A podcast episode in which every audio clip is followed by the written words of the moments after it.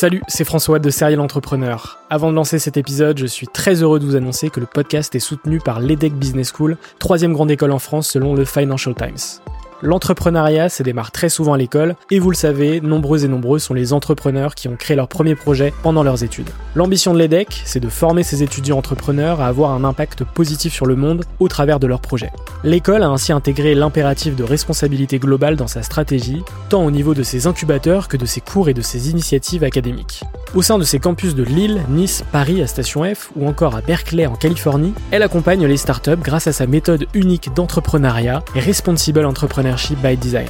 Une approche innovante permettant d'intégrer les enjeux économiques, sociétaux et environnementaux au cœur de leur modèle de développement et ce, dès leur création. L'objectif de l'EDEC, faire émerger un nouveau modèle de start-up adaptable à tout projet qui intègre pleinement les enjeux de responsabilité. Chaque année, ce sont ainsi plus de 70 nouvelles start-up qui intègrent ces incubateurs. Si vous souhaitez en savoir plus, n'hésitez pas à vous rendre sur www.edec.edu. Je vous souhaite une excellente écoute et vous dis à très vite.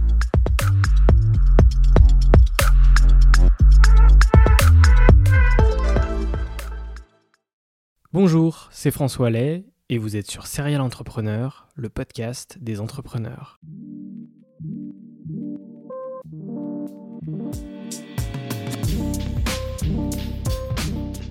Depuis 2017, je vais à la rencontre des entrepreneurs qui m'inspirent. PME, start-up, restaurants, grandes entreprises. La mission de Serial Entrepreneur est de mettre en avant toute la diversité de l'entrepreneuriat francophone.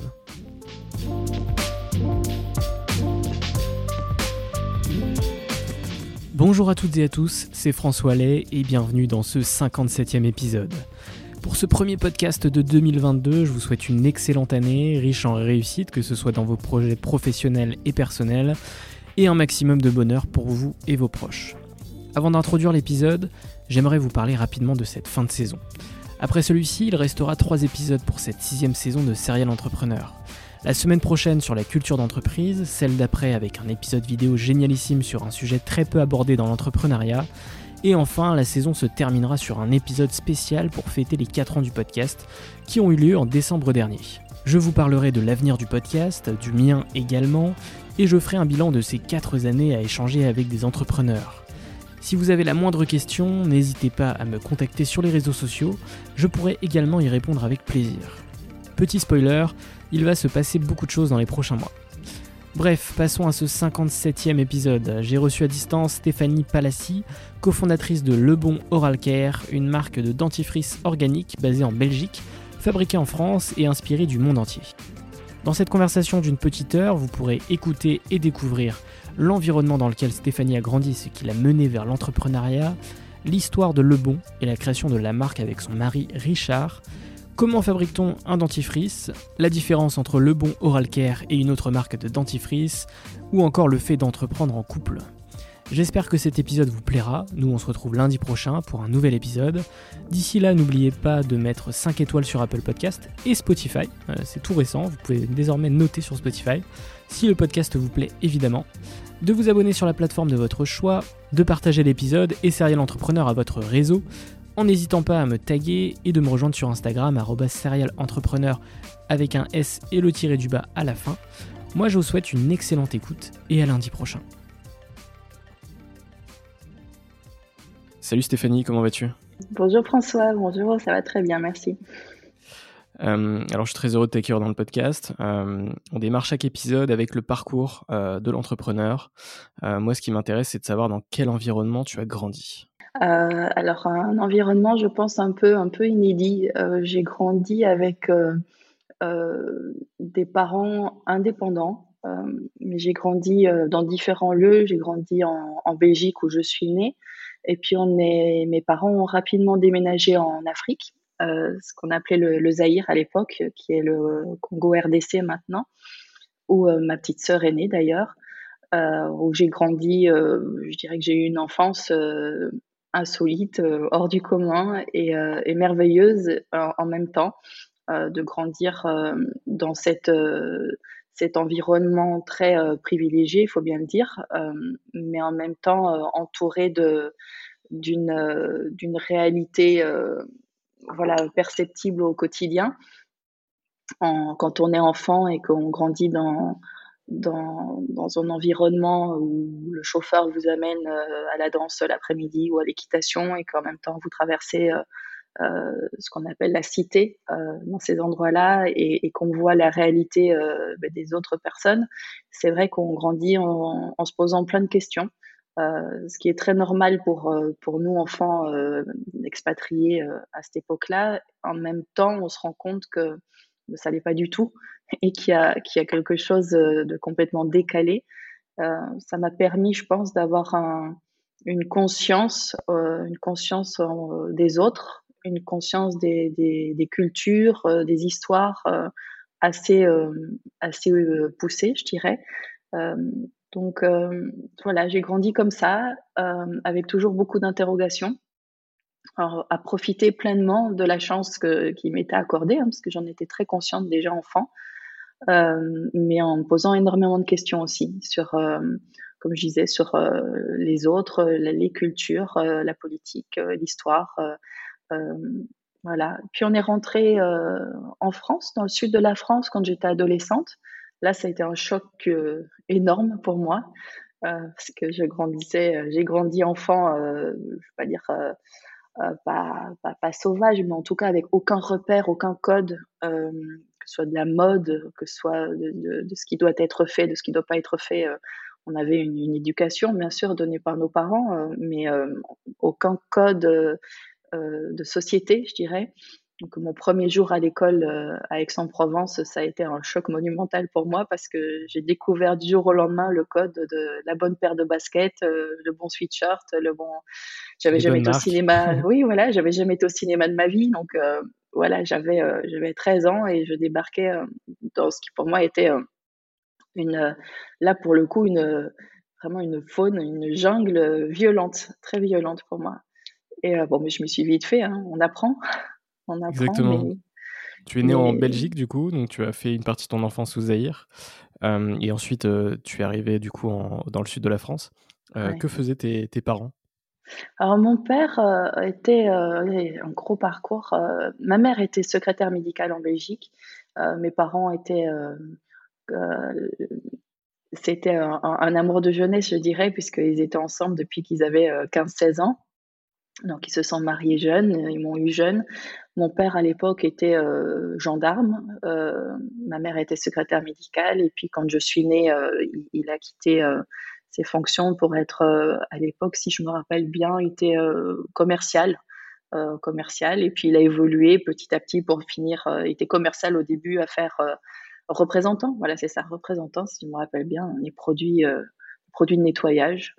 Et puis petit à petit, il a évolué jusqu'à devenir ma directeur commercial. Et puis il a été du coup envoyé euh, au Zaïre sur un poste de directeur commercial. Euh, et puis après, euh, au bout de quelques années, il, s'est mis indépendant. Euh, et, euh, et, alors là, il a fait euh, de l'import-export de, de, produits de, de légumes, de fruits, de légumes. Et puis finalement, il a fait toute sa carrière dans, voilà, dans l'import-export. Après l'Afrique, il est parti aux États-Unis. Euh, ça a été la séparation de mes parents. Ma sœur, ma mère et moi, on est rentrés euh, en France et puis en Belgique. Et, euh, et puis donc moi, j'ai grandi après entre la, la, France, la Belgique et puis les États-Unis où mon père vivait. Il a toujours continué l'import-export. Donc euh, c'est vrai que ça nous a permis de, de voyager énormément, de découvrir énormément d'endroits. Et euh, ma mère ne travaillait plus, ou alors elle a, repris le travail en tant qu'employée dans des grosses sociétés euh, en tant qu'employée. Mais j'ai grandi avec cette culture de l'indépendance. Mes grands-parents étaient indépendants de, des deux côtés. Euh, pour moi, c'était quelque chose d'évident. C'est une culture d'entreprise que, que j'ai eue, j'ai grandi avec. Donc, c'était pas vraiment une, une option pour moi de, de, de prendre un, un, un, parcours classique d'employé, euh, quel que soit le métier quelque part. Je savais que moi, je serais indépendante, quel que soit le métier que j'exercerai finalement, mais je le ferai de manière indépendante. Et, euh, et du coup, après, tu fais quoi comme, euh, comme étude? Euh, Après Aix-en-Provence, donc on rentre en Belgique et je finis l'école. Euh, d'abord en premier, il me restait deux trois ans pour passer les. On n'a pas de bac en Belgique, c'est on a des examens chaque année, donc euh, c'est validé chaque année. Et puis après, ben, je voulais faire la sociologie, justement, parce que, parce que cet intérêt pour les autres, pour les autres cultures, pour les gens qui vivent différemment de, nous. J'étais passionnée par la sociologie. Donc, euh, j'étais pleine d'ambition. Je me suis inscrite à la fac euh, en sociologie en première année. Et puis, en fait, c'était un tronc commun. On appelle ça avec euh, les sciences euh, politiques, économiques et sociales. Donc, euh, c'était toutes ces, trois branches mélangées pour les premières années. Et donc, en fait, énormément de maths. Et moi, les maths ont jamais voulu moi. Donc, j'avais deux heures de sociologie par semaine, mais j'avais huit heures de maths. Tout, tout type de maths confondu et j'ai jamais réussi à passer un examen de maths. Enfin, si, j'en ai passé deux, trois, mais sur, les, sur toutes les années, ça n'a jamais fonctionné. Donc, donc j'ai jamais réussi. Donc, j'ai arrêté ça, j'ai voulu arrêter les études, je savais plus très bien quoi faire. Et puis là, mon père m'a dit, écoute, il me dit, fais des études parce que, il dit pas pour le diplôme que tu vas avoir après, euh, ni pour le métier que tu vas penser exercer après, parce que il dit tu, j'avais donc 20 ans à, l'époque. Euh, il me dit tu as encore le temps de changer dix fois d'orientation et, et, de métier et de carrière. Euh, euh il dit mais fais-le pour pour apprendre à te structurer. passe un diplôme pour pour apprendre apprendre à apprendre justement, apprendre à t'organiser, apprendre à te structurer. Savoir que mon père lui n'a jamais fait d'études n'a jamais fait d'études supérieures. Donc c'était important pour lui, je pense, que moi j'en fasse parce qu'il parlait en connaissance de cause en disant ce que lui, lui a peut-être manqué dans sa carrière. Et, euh, et, donc il me dit, il me dit, choisis ce qui te plaît et pas en pensant à, ton métier euh, plus tard, à ta profession. Et euh, j'étais assez surprise parce que je m'étais dit au bout de deux échecs d'affilée, ça, allait, ça allait barder. En fait, non, il était assez compréhensif. Et donc, en fait, je me suis dirigée naturellement vers l'histoire de l'art, qui était quelque chose qui m'avait toujours plus intéressé, mais je dirais comme un, un luxe. Euh, je l'avais jamais envisagé comme une profession parce que justement, les débouchés sont, sont très, très, très difficiles. Euh, et donc, euh, il me dit, si, si, il me dit, si tu aimes, dit, si ça t'a toujours intéressé, il me dit, fais-le, il dit, fais-le pour avoir, euh, aller jusqu'au bout et avoir ton diplôme et, et avoir cette cette euh, logique d'analyse qu'on t'apprend à, l'université en fait, euh, d'analyse, de, synthèse. Euh. donc je trouvais ça vraiment bien de sa part. Et c'est vrai que je tiens un petit peu le même discours maintenant avec mes enfants. Mon, mari aussi, d'ailleurs, euh, il a la même logique. Et euh, voilà, c'est pas pour autant que, que tu, tu exerceras une profession dans ce, dans ce, ce découlement, mais ça t'aura quand même appris euh, beaucoup de choses, euh, rien que sur la notion du travail, la notion de l'effort pendant toutes ces années, et puis un, bon esprit de synthèse, je pense, d'analyse et de synthèse, ça c'est vraiment important. Donc voilà, je me suis dirigée naturellement vers, euh, enfin pas naturellement, dirigée vers l'histoire de l'art sans savoir du tout ce que j'allais faire après. Et donc voilà, c'est comme ça que j'ai fini avec mon diplôme en poche. Et puis là, et, et, tu parlais de d'apprendre à apprendre. Je trouve ça super important de justement de effectivement d'apprendre à apprendre parce qu'on est finalement toujours en apprentissage euh, toute sa vie, même après ses études. On apprend tout le temps en fait, et c'est important aussi d'apprendre. donc euh, donc c'est quelque chose. Euh, c'est un bon Tellement. conseil de, de, ton père. ouais. Oui, oui, j'ai trouvé effectivement, j'ai trouvé ça très très bien vu et, et ça c'est vrai que ça me sert, ça me sert tous les jours. Euh, comme tu disais, mais voilà, moi j'ai fait donc histoire de l'art, j'ai pas appris, j'ai pas fait une école de commerce, j'ai pas fait marketing. Donc euh, maintenant, si je me projette euh, 30 ans après, 20 ans après, euh, il y a plein de choses quelque part qui me manquent euh, dans mes euh, outils quotidiens de, management ou de gestion, mais mais j'apprends, voilà. Donc je continue, comme tu disais, d'apprendre tous les jours et et je pense que on s'en sort pas trop mal, donc donc c'est ça a été utile. Et après ces études, qu'est-ce qui se passe? Quel a été ton, parcours justement euh, avant d'entreprendre? Alors j'ai eu mon diplôme en poche, euh, j'ai fait mes études en Belgique. Après la France, on est rentré en Belgique, j'ai fait mes études. Euh, et alors j'avais quand même un petit souci avec la Belgique, c'est le temps. ce n'est pas une légende. voilà, quand on a grandi euh, en Afrique ou après on est arrivé dans le sud de la France, voilà, le revenir sous la grisaille en Belgique, ça a été vraiment difficile pour moi. Donc de un et de deux j'avais aussi ce côté euh, j'étais euh, jeune adulte donc j'ai eu mon diplôme euh, je devais avoir 24 ans. Et euh, la Belgique pour moi c'est un pays que j'adore. J'ai toute ma famille j'ai encore la chance le grand bonheur le privilège d'avoir mes deux grands-mères et d'y avoir des, des amis. Mais c'est petit à la Belgique, donc c'est vraiment un comment je dirais ça Comme je disais, voilà, j'habite à 20 km de Bruxelles, je suis en pleine campagne, en même temps, je suis à, 20, à 30, 30 minutes de Bruxelles, donc tout, on, on, est vite partout, on traverse la Belgique en 3 heures de temps.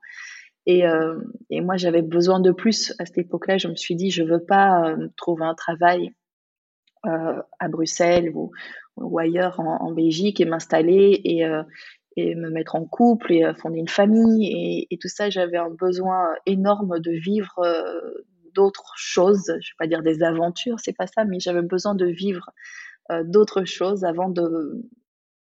Voilà, pour moi, ça aurait été un enfermement de, m'installer directement euh, dans, un travail, de, m'acheter un appart et euh, de me mettre en couple. Et c'était tout ce que je ne voulais pas, en fait. Et, en même temps, voilà, la plupart de mes amis, c'est ce qu'ils ont fait et je, je, le respecte et ils ont construit quelque chose de totalement différent. Hein. Donc, comme tu le disais au départ, un, besoin d'indépendance, finalement, au oui. départ. Oui, oui, oui, je pense que oui, un besoin d'indépendance et puis de, de me dire que j'étais capable aussi, d'être capable de faire des choses, de relever des défis, de, d'entreprendre, de... Oui, j'ai beaucoup de choses à me prouver à moi-même, en fait. Euh, peut-être parce que j'ai vu mes parents, voilà, faire plein de choses dans leur vie et que donc, euh, c'était pas pensable pour moi de me mettre dans cette ce que moi j'appelle un carcan, mais c'est pour moi, c'est ma, vision des choses. C'est pas et, je respecte vraiment les euh, les personnes qui suivent un chemin plus plus classique. Mais moi, j'ai eu mon diplôme en poche, j'ai rempli ma voiture euh, de, de, tout ce que j'avais. Donc je me rappelle, j'ai claqué la portière, j'ai encore mis une paire de chaussettes entre mes cartons et le plafond de la voiture. Il y avait encore un petit trou euh, que je mettais encore avec des paires de chaussettes. J'ai pris ma voiture et je suis descendue dans le sud de la France, au soleil, parce que pour moi, c'était une première étape euh, dans ce que je pensais être euh, tout un, voyage. En fait, je me suis arrêtée dans le sud de la France. Mais en, bon, premier lieu, je voulais le sud parce que, parce que le soleil, parce que le ciel bleu, de la lumière, euh, de la chaleur. Et, aussi, j'avais des amis là-bas à Arles ou des amis depuis l'époque d'Aix-en-Provence où j'allais souvent passer des week-ends là-bas. Donc je me suis dit, Arles, euh, ville d'art et d'histoire, euh, n'attend que moi, j'y vais. Ça a été dur, ça a été très très dur. je ne m'attendais pas du tout. euh, donc je suis arrivée là-bas parce que j'avais quelques potes qui étaient sur place qui m'ont aidé pour me trouver un studio insalubre d'ailleurs. Ça a été euh, nouveau choc. dans une petite rue à Arles, j'avais, c'était terrible. C'était terrible, mais bon, par contre, j'ai vite trouvé un boulot euh, dans, dans, une galerie, euh, galerie d'art des Beaux-de-Provence. Non, c'était un peu galère parce que je me faisais, j'étais payée à la, commission, puis la, propriétaire de, de, la galerie me piquait toutes mes ventes, donc elle parlait pas anglais. Donc, euh, moi, avec mon père aux États-Unis, je pas, toujours bien parlé anglais, donc j'initiais les ventes et tout ça, c'est que des touristes, hein, c'est des, des croûtes qu'on vendait aux touristes, donc euh, j'initiais la vente et puis juste avant de signer, elle arrivait et puis euh, elle me disait c'est bon Stéphanie, je vais m'en occuper. Et puis pof, elle me dit mais non, c'est moi qui ai signé. Je, oui mais j'ai passé une demi-heure avec eux. Bref, euh... ah ouais mais c'est c'est la vie, c'est la vie, on apprend, hein. on apprend plein de choses. C'est intéressant en même temps. Et euh, j'ai tenu six mois comme ça, et puis au bout de six mois, j'ai craqué. Je dis non, c'est pas possible, je, je tiens pas. C'était euh, c'était dur financièrement, c'était dur euh, moralement. Et puis j'ai quand même fait un, un, un stage à cette époque-là, un stage non rémunéré de un mois à la Fondation Van Gogh, qui était en train de monter une, une exposition, une exposition et euh, qui était juste à côté de chez moi dans, dans Arles. Et puis après, bon, après, euh, voilà, c'était non rémunéré. J'avais vraiment besoin de gagner ma vie. Donc après, je, suis rentrée en Belgique. Euh, avant de rentrer en Belgique, je suis passée dire, dire au revoir à, à, mon pharmacien qui, qui avait sa pharmacie à, à 20 mètres de mon studio et, et, puis, au fait, le pharmacien en question est devenu mon mari. Donc, euh, finalement, tout ça, c'était euh, c'était une chouette, euh, une belle aventure. Ouais. Donc, il m'a regardé, il m'a dit, mais comment ça, tu t'en vas? Je dis, ben oui, je dis, là, je tiens plus, euh, je suis fatiguée, économiquement, je, je m'en sors pas. Donc, je vais rentrer un petit peu en Belgique, sur les conseils de mon père aussi, d'ailleurs. je vais rentrer un peu en Belgique, histoire de me refaire un petit peu, puis je verrai bien après pour repartir ailleurs après. Et puis, Puis il m'a dit oui, mais bon, on va se revoir. Et puis finalement, on s'est revus. Puis on a passé un an comme ça à faire des allers-retours. lui venait me voir en Belgique, moi je descendais le voir à Arles. Et puis genre, en Belgique, j'avais d'ailleurs trouvé tout de suite un bon poste employé chez IBM, bien payé, mais qui m'amusait pas du tout en fait, que j'avais décroché uniquement pour mon anglais. Parce qu'en fait, euh, voilà. Sur il, quel, euh, il fallait, il fallait un, diplôme universitaire et il fallait être bilingue. Voilà, c'était ça les critères. Euh, sur de l'organisation des cours pour les IBMers. On appelle ça les IBMers, c'est les, les employés d'IBM qui viennent se former dans le centre de formation d'IBM qui était près, près de, en Belgique ici. Et donc on gérait tous les cours, les organisations de cours, etc. Donc en fait tout se faisait en anglais. Euh, et, ils demandaient un diplôme universitaire. Finalement, ils sont, ça leur était égal que ce soit histoire de l'art, mais toujours même chose pour cet esprit d'analyse euh, qui, leur, euh, qui leur importait. Et voilà. Puis au bout d'un an comme ça, ben avec Richard, on se dit que c'était idiot quand même. Donc je suis repartie, je suis repartie à Arles, m'installer avec lui. Et, et, là, pour le coup, ben, j'étais engagée à la Fondation Van Gogh pour, donc, euh, hmm. donc euh, la boucle était bouclée. Voilà, exactement. et, donc ça s'est bien passé. Puis euh, voilà, je m'occupais de la partie plus photo, comme j'avais une spécialisation en photographie, histoire de la photographie. Et, et donc voilà, on a passé du temps comme ça. On s'est on s'est mariés, on a eu notre petite fille. Et puis après, on est parti au Costa Rica parce que, parce que mon mari, il est comme moi, il a besoin de vivre des choses et euh, d'explorer le monde et euh, de rencontrer des gens. Donc, on, est parti au Costa Rica pendant euh, neuf mois, je pense. Charline a fait ses premiers pas là-bas, son premier mot là-bas, et, c'était magnifique. Et puis on est rentré. on est rentré en France, on s'est installé à Nice. oui, on s'est installé à Nice.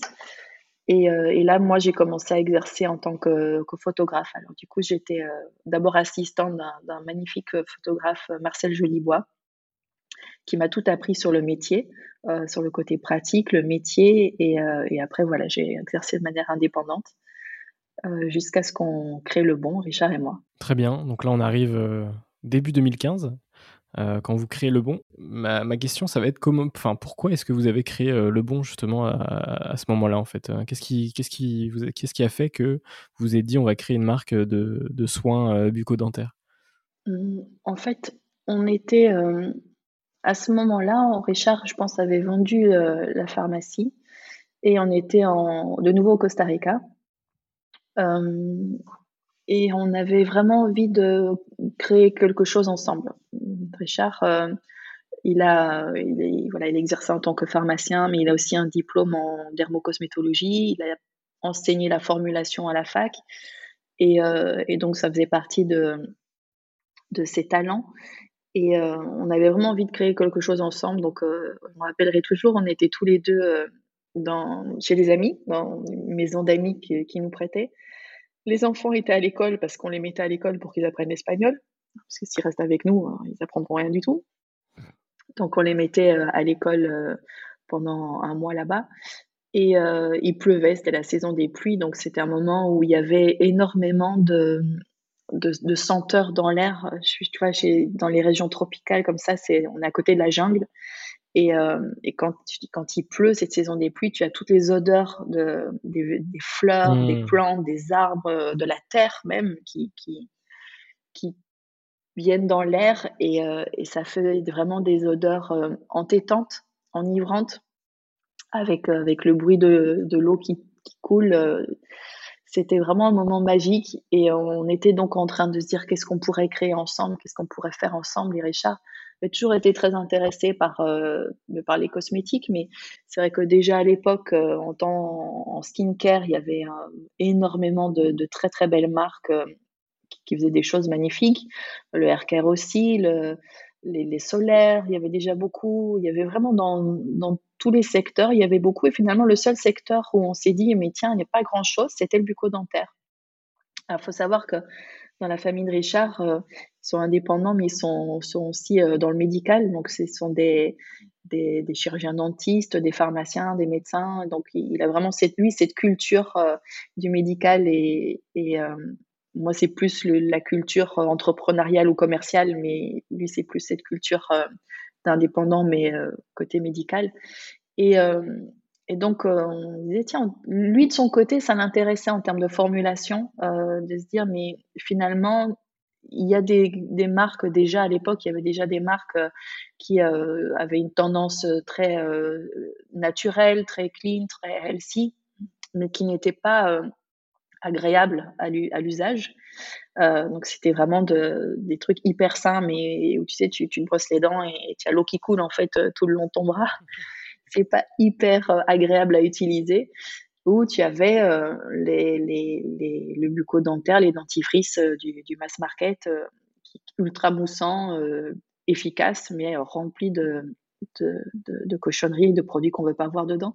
Donc lui, en termes de formulation, c'était un vrai challenge. Il s'est dit, bah, c'est vraiment intéressant et là, il y a quelque chose à faire. Et alors moi, de mon côté, parce que moi, en formulation, c'est vraiment pas du tout mon domaine. Hein. Donc euh, j'ai dit, oui, ok, d'accord, mais alors, alors poussons le, concept plus loin et faisons en sorte que ce soit agréable et que ça devienne euh, intéressant, que les gens soient euh, contents de se dire, ah tiens, je vais me brosser les dents en se disant, je vais passer un bon moment. Et pas comme une corvée, comme c'est pour, pour la plupart des gens, matin, midi et soir. C'est vraiment l'étape obligatoire, en tout cas matin et soir. Et, mais c'est une corvée. Pendant deux minutes, on se brosse les dents, on réfléchit, on ne peut rien faire. Donc tout ce qu'on peut faire, c'est réfléchir. Et il y avait déjà une marque qui existait avec différents arômes. Voilà, pas très, pas vraiment clean, hein, pas vraiment healthy. je dis, ben, mettons des arômes pour pour vivre, pour transformer ça en une vraie expérience et, euh, et, avec une formulation super clean, super healthy. Et donc on est rentré, on est rentré, on était à côté de Grasse, donc euh, et on a été voir euh, un des fournisseurs les plus prestigieux qui soit sur la place encore aujourd'hui, hein, parce qu'ils sont fournisseurs, ils fabriquent des arômes depuis la fin du XVIIe siècle. Et là, on a eu un coup de chance énorme, c'est qu'ils aient accepté de nous recevoir d'abord, en premier, et puis qu'ils aient aimé le concept et euh, qu'ils se sont dit ok d'accord mais on, travaille avec vous on marche avec vous. Et alors c'est voilà avec le recul on se dit qu'on a eu une chance incroyable parce que voilà normalement ils travaillent pas avec des, petites marques ni avec des débutants. Euh, voilà Richard euh, le médical moi histoire de l'art la photo on n'avait rien pour pour que ça fonctionne hein. mais ils ont aimé et puis ils s'est dit bah oui on va travailler ensemble on va faire des arômes exclusivement pour vous. Et donc, on a eu, on a eu vraiment cette, chance parce que du coup, tout, tout repose sur les formules qui hyper clean et l'expérience, la sensorialité avec ces arômes. Et donc, les deux doivent être parfaites. Et, euh, et c'est la combinaison des deux qui a fait euh, le bon et qui a, voilà, qui a démarré notre aventure euh, avec le bon. Hmm. Alors, comment est-ce qu'on on fabrique un, un, dentifrice étape par étape? Ben, déjà, il faut trouver le, laboratoire avec lequel on va travailler. Euh, donc ça, c'est vraiment toute la partie de Richard. Hein. Le laboratoire euh, qui, euh, qui comprenne notre, notre cahier des charges, qui, qui les compétences aussi. Il y a la partie financière, évidemment, aussi, qui, qui, rentre en, ligne de compte. après, il y a le, packaging, il y a trouver le, le designer, il y a concilier nos, idées, nos, nos, comment dirais, nos goûts personnels avec euh, bien ce que le public pourrait attendre, parce que parce que ce qu'on aime personnellement, c'est peut-être pas non plus en phase avec euh, avec ce que ce que va aimer euh, Pierre, Paul ou Jeannette. Et donc, faut prendre ça en compte aussi. Enfin voilà, pour ça donc ça, c'est plus aussi au niveau des arômes, de dire quels arômes, sur quels arômes on va travailler. Donc on a travaillé conjointement avec le laboratoire et avec euh, le, fournisseur d'arômes euh, pour arriver à, à, ce que les deux matchent ensemble aussi. Les arômes doivent, doivent être euh, inclus dans, dans, dans la pâte, donc il faut que tout ça tienne ensemble. ça prend beaucoup de temps. Donc ça fait, ça fait plusieurs, quasiment deux ans de recherche et développement avant d'arriver à sortir un premier euh, tube de dentifrice en fait. Hmm. Qu'est-ce qui différencie justement le, le dentifrice euh, de, de Le Bon euh, versus les, le, dentifrice standard qu'on pourrait retrouver dans, dans, dans, un supermarché, outre le fait qu'effectivement ils sont cruelty free, vegan, fabriqués en France, qui sont déjà des atouts importants. Est-ce que tu peux m'en dire plus? Je dirais que avec cette collection-là, cette première collection, on a pu proposer un antifreeze qui réconcilie en même temps la santé et le plaisir. Voilà, à l'époque, il n'y en avait pas. il fallait choisir entre des produits ultra sains ou, un produit agréable agréable, c'est-à-dire qui mousse bien, qui soit très efficace, etc. Mais ici, avec cette collection Le Bon, euh, on a vraiment pu proposer un, produit qui soit à la fois sain, à la fois efficace et à la fois un vrai moment plaisir euh, qui vous emmène euh, qui vous emmène en voyage. Moi, c'était toujours ce que je disais, c'est plus comme brossage, un voyage. Mais c'était une proposition unique à l'époque sur le marché euh, c'était une, euh, c'est une collection qui n'est pas 100% euh, naturelle, donc qui comprend aussi bien des ingrédients naturels, les ingrédients bio. Nos ingrédients actifs sont des ingrédients certifiés bio, mais pas que. Il y a aussi des ingrédients synthétiques dedans, mais qui sont hyper clean on n'était pas à l'époque euh, aussi euh, poussé sur la vague du, euh, du 100% naturel, etc. Donc Richard s'est beaucoup inspiré de ce qui se faisait en termes de formulation en, Californie ou dans les pays nordiques.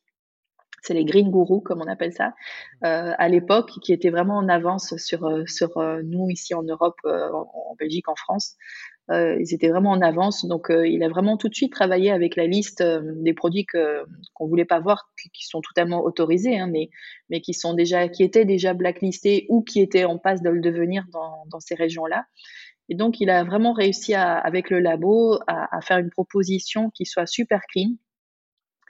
Et en même temps, voilà ce côté, ce côté efficace pour arriver quand même à, à, prendre soin de ses gencives, à protéger des caries, avoir une haleine fraîche, faire un, un, bon brossage et en même temps le côté plaisir, le côté, euh, le côté je t'emmène en voyage euh, pendant mmh. minutes quand tu te brosses les dents. Et donc, c'est quoi les, les, arômes justement de, de cette gamme pour, pour partir en voyage hein? On a commencé au départ, on a commencé avec trois arômes. On a commencé avec, euh, bon, il fallait bien un menthe fraîche, hein, parce que parce qu'il faut quand même un, un, basique euh, pour euh, pour les non téméraires. Donc le, le menthe fraîche évidemment, mais même le menthe fraîche en fait c'est une combinaison de plusieurs menthes. Il y a même une petite pointe de vanille qu'on goûte absolument pas, hein, mais qui permet d'avoir une proposition aromatique intéressante qui soit pas juste une menthe lambda on a fait le, une piscine à Antibes, c'est le menthe euh, réglisse. Alors, ils ont toujours une base de menthe pour, pour, pour la fraîcheur, pour la laine, parce que on, on, veut tout ça, mais à la fin, quand on a fini de se brosser les dents, on veut quand même une haleine bien fraîche. Ça, il n'y a pas, il a pas photo. Donc, ils ont toujours une base de menthe. Donc, le deuxième, c'était une piscine à Antibes, menthe réglisse. Ensuite, on a le Villanoa Carlina, c'est le menthe cannelle. On leur a donné des noms aussi parce que justement pour euh, cette invitation au voyage en, fonction de destination, une piscine Antibes, c'est facile. C'était Antibes, c'était euh, c'était l'inspiration. C'était une, piscine très très connue dans un hôtel très très connu euh, sur le cap d'Antibes, qui a une piscine mythique où on allait parfois prendre prendre un verre en été. Le Cap Ferramoud, c'est parce que c'était la péninsule de Saint-Jean-Cap-Ferrat où on allait promener quand, quand il fait chaud en été. Sur la côte, c'est une péninsule qui est recouverte de, de pins, d'eucalyptus et il y a vraiment, on, se promène sur cette péninsule, c'est toute une promenade et il y a toutes ces odeurs de, pain très frais. Donc euh, ça c'était pour ça. Et le Villanoa Carlina, c'était une référence au village du Costa Rica où on était. Euh, et c'est euh, Noah, c'est pour notre fils Noé, et Carlina, c'est pour notre fille Charline. Ok, super. Voilà. Et puis après sont venus les autres arômes au fur et à mesure de, de des demandes, de nos voyages. Euh, ils ont tous une inspiration de, d'endroits, enfin pas tous d'ailleurs, mais la plupart, une inspiration d'endroits où on a été et de, d'un goût, d'odeur, de, d'expériences euh, olfactives et gustatives qu'on a retranscrit dans ces, dans ces, ces propositions. Mais voilà, ce sont nos références à nous et, et, chez vous, ça va déclencher un autre souvenir et ça va vous emmener ailleurs. Donc c'est ça l'intérêt, je trouve, de, de cette collection, euh, qui, que chacun s'approprie en fait en fonction de son expérience. Ok, génial. Tu, tu m'as donné envie là. De brosser les dents. de, de, tester vos produits. Je me brosse déjà les dents, mais. euh, Est-ce que tu peux me résumer un peu les, les grandes étapes de Le Bon euh, depuis euh, sa création en, en, 2015 Alors, 2015, donc, euh, c'est la sortie. 2015-2000, oui, des premiers arômes. Ensuite, Alors, on avait un business plan euh, qui s'est pas vraiment passé comme prévu. Je pense que c'est le cas souvent. voilà, exactement. Donc, on était donc dans le sud de la France et puis carrément, on s'est dit bon, ben, on va, on va vendre notre produit dans les pharmacies. Lui, avec la culture pharmaceutique, on va faire ça dans les pharmacies sur PACA. Et euh, ben non, non, non, pas, pas une seule. Puis on s'est dit, on a étendu euh, à la France. Non, on a mis presque deux ans avant de vendre euh, notre premier Lebon sur le marché français. Et j'avais créé le site moi-même comme, je, comme je pouvais. Ben donc on apprend, hein, toujours en permanence. Mmh. Et puis le, la page Insta déjà, déjà c'était les, débuts d'Insta. Et je me rappelle mon premier post, c'était, j'avais fait un mélange entre une, une, sculpture détourée euh, de Modigliani et avec euh, une image une image pardon et avec euh, tous les tubes empilés comme ça et j'avais écrit dessus comment ça s'appelle? C'était walk alors c'était? En gros ça voulait dire vas-y à fond on n'y va, pas du tout. Voilà c'était une phrase de Bruce Springsteen. Ça c'était mon premier post que j'avais mis en disant allez on y va. Et c'est vrai que personne ne parlait jamais du dentifrice comme ça.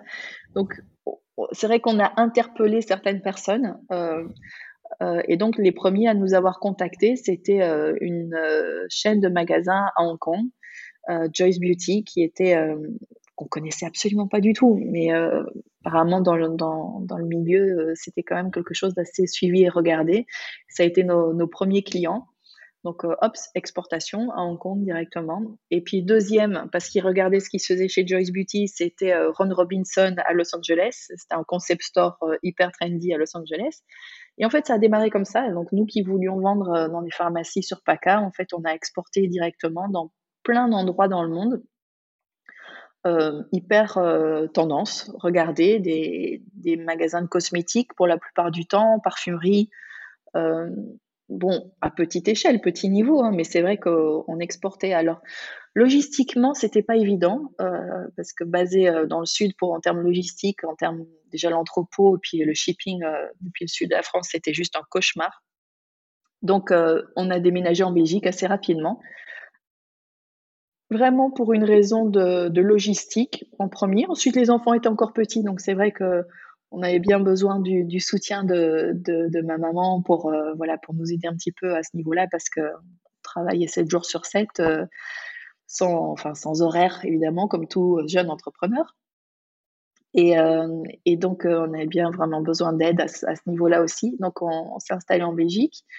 Euh, c'était vraiment une plateforme, euh, une plateforme d'expédition qui était beaucoup plus simple. Hein. Je me rappelle que j'avais fait les, comparaisons. Je prends deux extrêmes, le moins cher en Belgique et le plus cher en France. Mais j'avais un ratio de 7 euh, au niveau de la logistique, euh, entrepôt, entrepôt et, frais de port, euh, de ratio de 7. Donc voilà, on ne s'est pas, on s'est pas questionné plus longuement. Hein.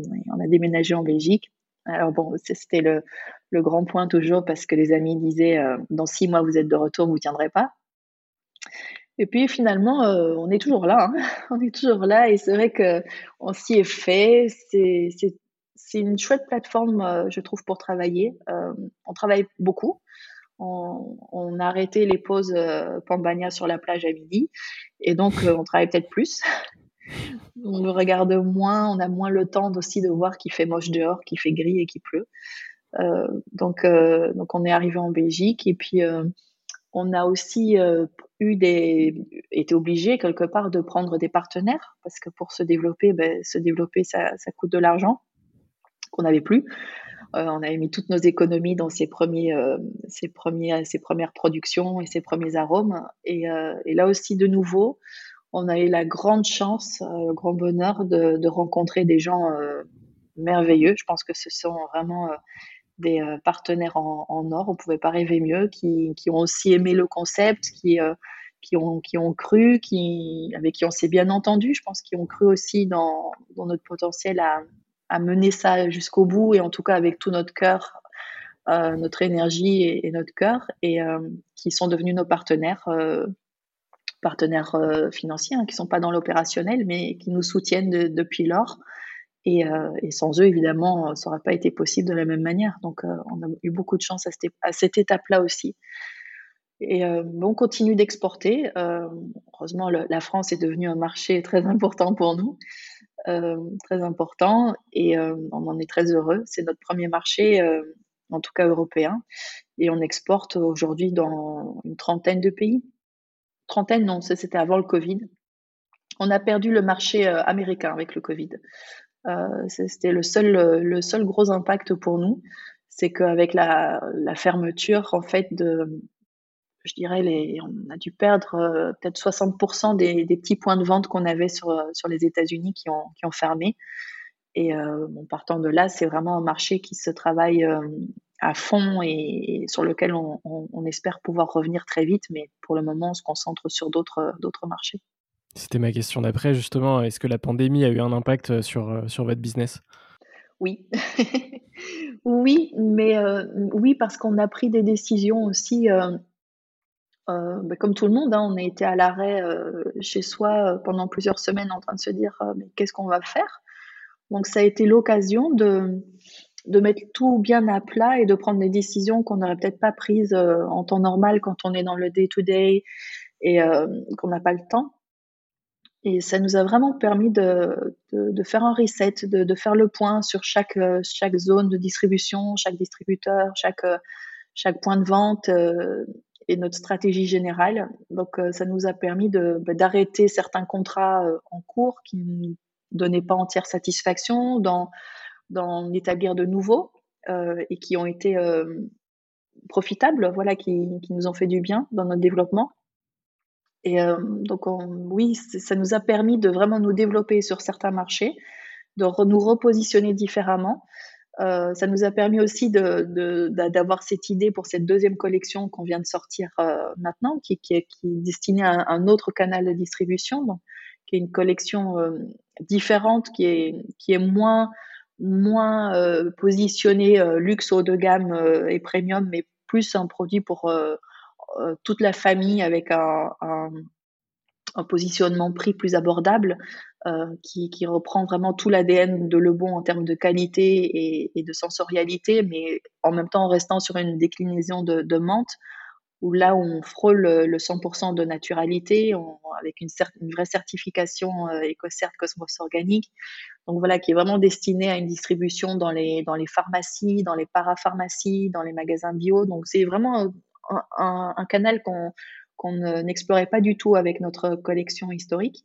Tout ça, ça a permis de, germer euh, pendant, la, pandémie, en tout cas pendant le, le, premier confinement. Et donc, ça a été une période euh, profitable à ce niveau-là. Et puis, on, voilà, une fois que l'activité a repris, on a tout mis en, tout mis en route et, et, et, la collection historique se développe très bien. Et cette nouvelle collection a, est, est, est, né et commence à se lancer maintenant, à être lancé en tout cas euh, sur le marché français. Donc, euh, ça a eu un vrai impact, oui, mais plutôt positif, je dirais. Euh, oui. Pour nous. Et aujourd'hui, on est où est-ce qu'on peut acheter du, du Le Bon Alors, en fonction de, de, la collection, on a donc cette collection Flavor, Care, pardon, euh, euh, qui est cette, cette collection d'arômes de grâce avec ces neuf arômes qu'on va retrouver pour la France dans des grands magasins comme euh, le Bon Marché, comme la Samaritaine, euh, Printemps, Haussmann, euh, chez Oh My Cream, et puis tout, tout, euh, parce qu'on en a beaucoup, beaucoup, tous nos points de vente indépendants, euh, qui sont des magasins de, de, cosmétiques ou, de parfumerie indépendants sur, tout le, sur toute la France. Euh, des magasins de niche euh, qui, qui, vont inclure le bon dans leur proposition, qui va à ce moment-là être le seul euh, dentifrice proposé, mais qui s'intègre très bien avec des, des, marques de skincare et, et puis avec de la parfumerie, ce genre de, de produits, ce genre de propositions. Et la nouvelle collection Le Bon Essentiel, elle est vraiment destinée à la pharmacie et, euh, les magasins bio, comme je disais. Donc, euh, on, a, on a fait euh, un premier salon du bio il, y a, un mois en arrière maintenant, Natexpo, où on a vraiment, pour nous, c'était une découverte parce que c'est un marché, enfin, en tout cas, un canal de distribution qu'on qu ne connaissait pas jusqu'alors et où la collection a eu vraiment un, bel accueil, donc on en était très heureux. Et puis ensuite, euh, ben, les pharmacies, ça, on, on, connaît un petit peu plus fatalement, mais euh, on a maintenant voilà, un, un réseau pharm en pharmacie dans, dans pas mal de régions de France. Ok, très clair. Euh, ma dernière question pour cette partie, c'est quels sont les, les, les objectifs futurs pour, euh, pour le bon? Alors, les objectifs futurs pour Le Bon, ça va être le développement de, cette nouvelle gamme, euh, nouvelle collection de Le Bon Essentiel.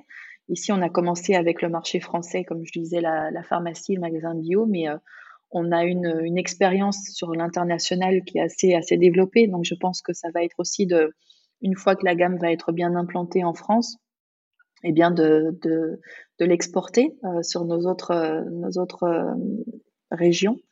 Euh, ça, c'est pour cette, gamme-là. Je pense qu'on va aussi être euh, référencé dans des, structures euh, type des chaînes, des, des, chaînes, que ce soit des parapharmacies, des pharmacies, magasins bio, mais voilà, un autre niveau. Nous, on a l'habitude de travailler, comme je disais, avec les magasins indépendants, qu'ils soient des, des gros, des, gros Le Bon Marché ou que ce soit une petite parfumerie de niche, mais on a vraiment cette habitude, cette culture euh, plus euh, indépendante. Et ici, on, va plus aller euh, vers, je pense, le développement dans des, réseaux a, dont on n'a pas l'habitude jusqu'à présent, mais que ce soit sur la France ou, à l'international. le développement du e-shop aussi, c'est quelque chose voilà, qu'on ne maîtrise pas encore totalement. on, avance, on avance, on progresse on progresse, mais euh, je pense qu'il y a encore beaucoup de choses à faire, euh, beaucoup de choses à faire aussi. Et puis après, on a d'autres produits évidemment euh, qu'on veut sortir en parallèle sous, sous, sous la marque Le Bon, des produits qu'on veut ressortir ou des nouveautés qu'on veut sortir. Donc il y a encore beaucoup de choses. Alors nous, on, reste dans l'oral care parce que parce que c'est le, le domaine qu'on maîtrise, qu'on connaît. Et voilà, la question s'est posée hein, est-ce qu'on sortirait pas un déodorant ou je sais pas, un, savon ou quoi, mais euh, euh, voilà, c'était il y a longtemps. Et puis on a vraiment rapidement décidé de, rester dans le domaine qu'on maîtrise parce que on pense qu'on peut pas être euh, spécialiste aussi bien sur sur tous les produits, chaque produit ayant vraiment sa spécificité et, sa façon de, d'agir, voilà, en fonction des ingrédients utilisés et, et on reste sur ce qu'on sait faire. Donc on va rester sur l'oral care. On va pouvoir passer à la partie bilan. quelques petites questions, on va dire, sur, sur l'aventure globale de Lebon. La première, c'est quel a été le moment le plus difficile de, de ton aventure entrepreneuriale? Ah, ça c'est facile. Hein. J'ai cette image claire, claire en tête. Quand on est arrivé en Belgique, on n'avait pas encore reçu notre stock. donc on avait cette première production qui était en, cours, donc du, labo en France.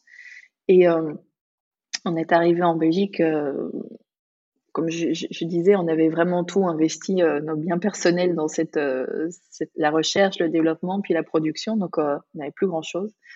Et, le jour où la, prod est arrivée dans l'entrepôt et j'ai vu, je pense qu'il y avait une dizaine de palettes, ce qui aujourd'hui me fait rire hein, parce que on est passé à un autre niveau, mais à cette époque-là, j'ai vu ces, je pense, 8 ou 10 palettes arriver et j'ai été prise d'une crise de panique avec Richard en disant mais c'est énorme, on en a fait dix fois trop. Je dis on va jamais y arriver.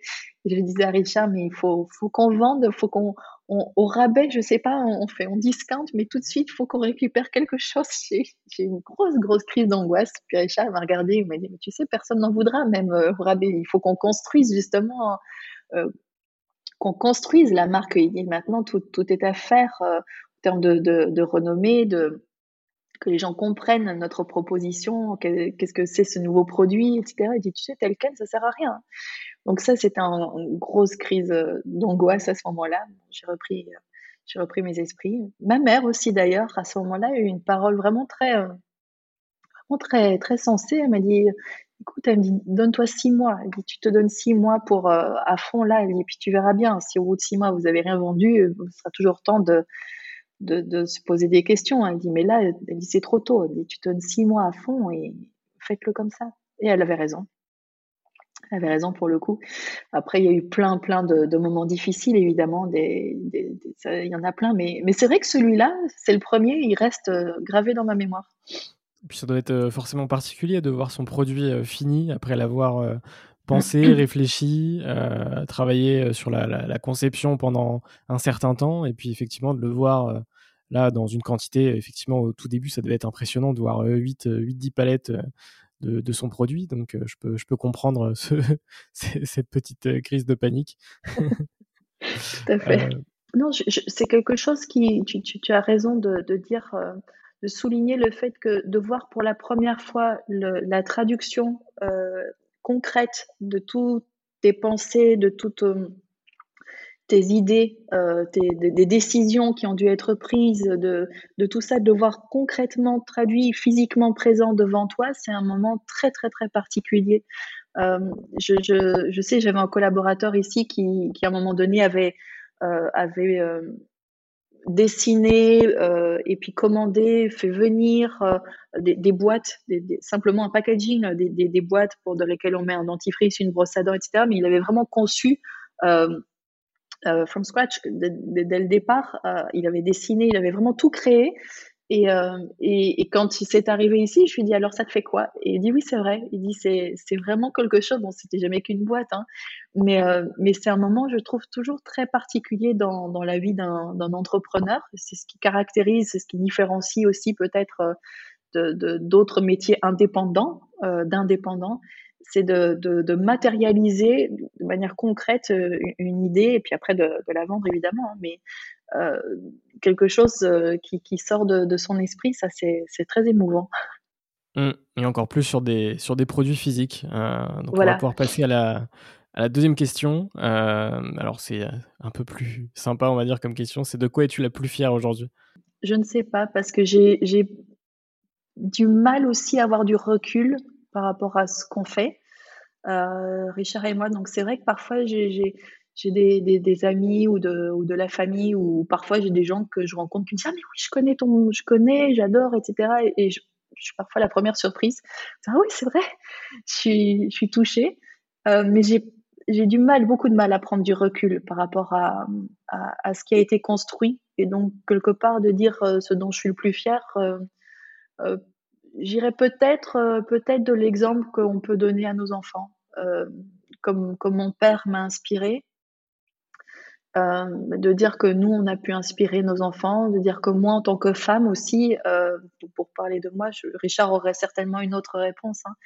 euh, mais peut-être de l'exemple que je peux leur donner, de dire il faut, tout est permis, tout est permis et il faut, faut y aller. Faut y aller, faut croire jusqu'au bout, faut se battre, faut se battre en permanence. Ils sont en première loge, donc ils voient les difficultés aussi. Hein, quand on rentre le soir, des bonnes, des mauvaises nouvelles. Euh, on essaye de pas, pas tout ramener à la maison, mais enfin bon, ils, le voient quand même. Hein. Mais euh, tout en essayant de les préserver, euh, c'est important aussi que, que ne, donne pas mettre mon stress sur eux. Mais peut-être, peut-être oui, qu'ils voient que on peut y arriver, on peut faire, on, doit se battre, on doit s'accrocher, et, je pense que c'est un exemple concret sous leurs yeux voilà, je, spontanément, je dirais peut-être ça. de toute façon, c'est toujours spontanément qu'on donne les plus belles réponses, donc euh, je, je, suis totalement en accord avec ce que tu as dit. Et euh, pour te rassurer, tu n'es pas la seule aussi hein, à avoir du mal à prendre du recul. Euh, je pense que quand on est pendant plusieurs années à 200, à 300%, à même 1000% sur un projet, on a aussi parfois du mal à voir tout ce qu'on a réalisé, tout ce qu'on a réussi à exécuter, et la différence entre euh, il y a six ans déjà à, aujourd'hui, euh, elle est quand même euh, forte. Donc c'est bien aussi de, de voir oui, ça. Oui, c'est vrai, c'est tout à fait vrai. c'est vrai quand c'est vrai, mais en même temps, dans comment je dirais, les, les, problèmes du début ne sont fatalement plus les mêmes problèmes aujourd'hui, mais ce sont des problèmes quand même. Ils prennent d'autres proportions aussi. Euh, il y a d'autres personnes impliquées, euh, que ce soit euh, voilà que ce soit nos partenaires, que ce soit le, le, le, personnel. il y a des responsabilités qu'on peut avoir envers envers des personnes en plus qu'on n'avait peut-être pas non plus au départ. Donc ça fait une, une, pression supplémentaire aussi. Mais mais voilà, c'est c'est pas parce qu'on grandit que qu'il y a moins de problèmes en fait. Non, il y en a toujours autant. Ils sont juste différents. je pense que c'est ce qui aussi empêche de, de, de, prendre ce recul. Mais oui, mm. oui, c'est vrai que c'est vrai que on a eu un, un, beau parcours et en tout cas, je pense que ça fait toujours plaisir euh, d'avoir des gens euh, d'un côté ou de l'autre, euh, à l'est ou à l'ouest, qui, qui, nous commandent, que ce soit sur notre e-shop ou qui nous envoient des messages sur les réseaux en direct euh, un, mail euh, voilà pour nous dire qu'ils adorent notre produit, qu'ils sont fans depuis des années et que là ils sont en rupture au magasin où ils prennent d'habitude. Où est-ce qu'ils peuvent trouver je, ne sais pas le point de vente euh, au milieu du Canada, je ne sais pas. mais mais ça fait plaisir, ça fait chaud au cœur et c'est peut-être dans ces petits moments-là qu'on se rend compte effectivement de, du chemin parcouru. Très bien. Alors la, la, troisième et dernière question de cette partie est un peu plus personnalisée forcément. c'est qu'est-ce que ça fait d'entreprendre avec son mari?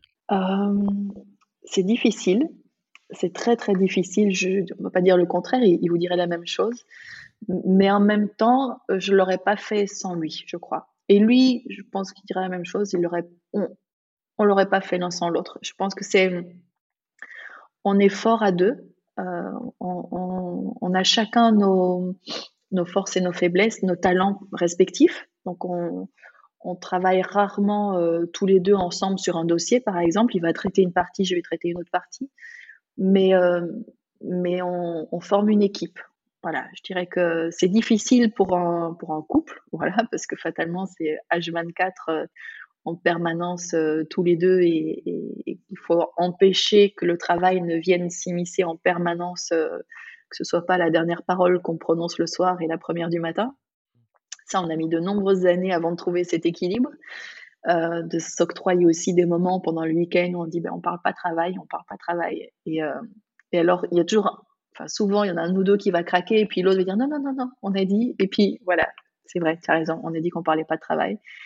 Mais euh, en dehors de ça, c'est notre force aussi. je pense que c'est une, une grosse force parce que ben, y a une confiance illimitée l'un dans l'autre on se connaît par cœur, donc euh, il va savoir à l'avance euh, mes, failles, mes difficultés, et il va m'aider, euh, il va m'aider, va me préparer, il va, me booster sur, sur ces points-là. Et inversement, moi aussi, je vais pouvoir anticiper certaines, certaines réactions ou certains, certains obstacles et, et l'aider pour ça aussi. Et je pense je pense qu'on fait une super bonne équipe pense que ça va, on a passé le, on a passé le, cap euh, des, difficultés du travail en couple. Maintenant, on tient. Très bien. On va pouvoir passer à l'avant-dernière partie du podcast. Quel conseil donnerais-tu aux personnes qui souhaiteraient se lancer? On me la pose régulièrement, cette question-là. Euh, je dirais, la première chose, c'est d'avoir un, un, produit, une idée, une idée, parce que ça va se transformer en produit, que ce soit un produit matérialisé ou immatériel, mais euh, différenciant. Parce qu'aujourd'hui, euh, il y a tellement d'offres sur le marché, que ce soit un, logiciel euh, d'ordinateur, quelque chose online, ou que ce soit un produit, que ce soit un, chouchou pour les cheveux. il y en a tellement, tellement, tellement. Donc je dirais la première, c'est d'avoir un, un, produit, une idée différenciant, d'y croire à 200%, ça, c'est aussi le, deuxième point, c'est euh, la pertinence de, son produit et après de, le réaliser de manière à ce qu'il soit euh, infaillible. C'est-à-dire au moins pour soi. Pour soi-même, c'est la base. Il faut, euh, il faut croire à, à 200% dans son produit parce que on est la première personne qui doit être convaincue et qui doit convaincre les autres. Donc, on ne lance pas quelque chose si dans sa tête déjà, en tout cas euh, pour soi, il n'est pas parfait. On va pouvoir passer à la dernière partie du podcast. Quelques petites questions rapides. Évidemment, tu as à chaque fois un temps de réflexion. Tu as aussi le choix de ne pas y répondre si tu le souhaites. Euh, mais on va quand même le faire. Euh, le premier, c'est est-ce que tu as un livre à me conseiller C'est le livre que, que je peux relire, voilà, que je peux relire de manière régulière et quand, quand j'en ressens le besoin. C'est Le pouvoir du moment présent euh, c'est un livre euh, de développement personnel, euh, je dirais, on appelle ça comme ça maintenant, mais à l'époque ça s'appelait de Eckhart Tolle, qui en fait permet de prendre une, une distance par rapport à, à, ses pensées. Et ça, c'est quelque chose, moi, que j'ai appris grâce à ce livre et, qui m'a vraiment permis de, de, vivre plus sereinement. Parce que, comme tout entrepreneur, on est parfois très stressé et que c'est non-stop. Je fais euh, aussi, je suis insomniaque, donc j'ai beaucoup d'insomnie. Et c'est vraiment ce livre qui m'a permis de, de, reprendre le contrôle de, de mon mental. Euh, même si ça arrive encore, euh, voilà, comme, comme, tout le monde, de, péter un câble, comme on dit, mais beaucoup moins, beaucoup moins, et, et d'avoir d'avoir le ce recul vis-à-vis de soi-même, je pense qui est qui est très important pour pouvoir vivre de manière plus apaisée et, et en harmonie. Donc euh, voilà, c'est un livre de ce qu'on dit maintenant de développement personnel, mais euh, j'aime pas ce terme en fait, mais euh, mais qui est qui est vraiment le livre qui a mon chevet. Et sinon, je vais lire des, des, romans, des, des, des biographies. J'adore les biographies historiques aussi. donc des, romans qui se passent à l'époque. il y avait les, les Robert Merle aussi qui se passaient au Moyen Âge que, que j'adore. Euh, il y avait toutes des sagas historiques, des sagas familiales. Des... Là, je suis en train de, lire, euh, de lire le, le, un des premiers livres écrits par euh, Che Guevara sur oh, son parcours, son parcours à, motocyclette, comme il dit. voilà, donc son périple d'Argentine jusqu'au jusqu'au Pérou à motocyclette. J'adore ça. C'est voilà le genre de livre que j'aime. Je note euh, les recommandations. Euh, la deuxième, c'est est-ce que tu as un film à me conseiller? Euh, Un film à conseiller. Oui, spontanément, je dirais La vie est belle. La vita est hmm. belle. c'est un des films que, que j'adore. Roberto Benigni. Oui, mais oui, je, je, trouve. Oui, voilà, c'est un classique. Film incroyable. Voilà, c'est un un classique, mais je trouve avec une humanité folle euh, cette, euh, cette histoire. Difficile de pas euh, pleurer. Hein. Mais oui, mais oui, clairement, clairement. Mais c'est cette histoire d'amour, je trouve absolument somptueuse pour ce père pour son fils. je trouve magnifique, magnifique. Mmh. Très bien. Si tu pouvais racheter n'importe quelle société sans limite financière, ce serait laquelle? Ah, bonne question. N'importe quelle société. bah, ça dépend pour en faire quoi. Je dirais celle qui offre le plus de potentiel euh, pour redistribuer euh, les richesses, ça va être Apple. Je pense qu'avec euh, avec Apple, on, avec Apple, on pourrait, on pourrait faire beaucoup de bien dans le monde. C'est sûr. Et la dernière que je pose dans chaque épisode, c'est quels sont les entrepreneurs que tu me conseilles pour un prochain épisode? Lily Barbery, euh, typiquement, mais je ne sais pas si on peut la considérer comme entrepreneur. Euh, mais je pense que oui, et, ça fait partie peut-être des personnes euh, qui m'inspirent et que je suis, pour revenir à ta question précédente, c'est une femme qui doit avoir mon âge, je pense, toute jeune, donc, mais qui a un parcours, un parcours atypique. donc, elle était journaliste au départ. Elle a, été, elle a écrit plusieurs livres et euh, qui a petit à petit évolué vers le, vers le, yoga Kundalini. C'est elle qui m'a fait découvrir le, yoga Kundalini, qui m'a beaucoup aidé d'ailleurs aussi euh, à, gérer mes stress euh, d'entrepreneur.